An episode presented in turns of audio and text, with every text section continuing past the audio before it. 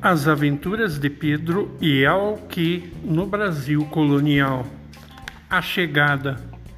Sentado num banco improvisado no convés de um navio, Pedro, o filho de Dom Felipe de Almeida Brandão, um nobre ibérico que acaba de ganhar uma cismaria na colônia portuguesa na América, escreve seu diário, cheio de rabiscos e borrões, já que a pena escorrega, a tinta mancha o pergaminho e as ondas enchem de sal o branco do texto. A tripulação, ocupada e preocupada, pouco nota o menino. O pai também parece muito atarefado, fazendo contas, contando estrelas, anotando a direção. Hora de deixarmos o menino Pedro tomar conta deste livro. Viajar de caravela não é brincadeira. O navio balança, as ondas batem e não há jogo de voltarete que suporte tanto movimento.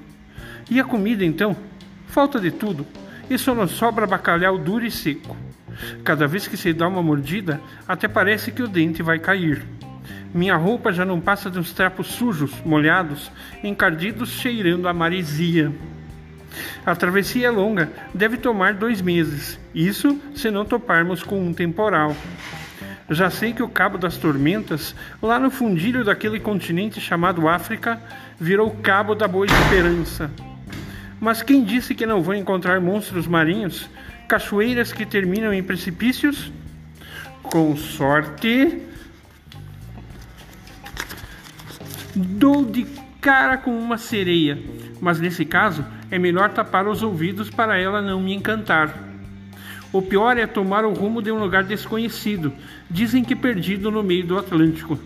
Afinal, já estou em pleno 1561 e o lugar nem ao menos tem nome certo. Para alguns é terra de Santa Cruz, por causa da missa que fizeram e do crucifixo colocado naquela região. Para outros é Brasil, por conta da tinta vermelha que sai de uma árvore bem comum naquele litoral e que lembra brasa.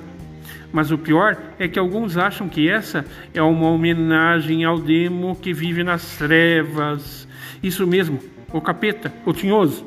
Enfim, santo ou demônio, vou para essa terra sem nome para que meu pai, um fidalgo português, mas também um comerciante tentando melhor sorte, encontre a fortuna na colônia americana, plantando cana-de-açúcar. Dizem que ela é da sucarose, nome difícil, mas doce, muito doce e da sucarose se faz açúcar, mas também aguardente. Aguardente não vou poder tomar, pois ela me deixaria bêbado em um minuto. Mas posso me esbaldar de bolos, quitutes e manjares. Eu mesmo conheço pouco de doce, mas gosto muito da sensação que faz até o olho lacrimejar. Nada de mel ou fruta, a moda agora é o açúcar da cana. E quanto mais o branco açúcar, dizem que é mais puro e ainda melhor. Mas falando em branco, o que mais falta naquele lugar são brancos.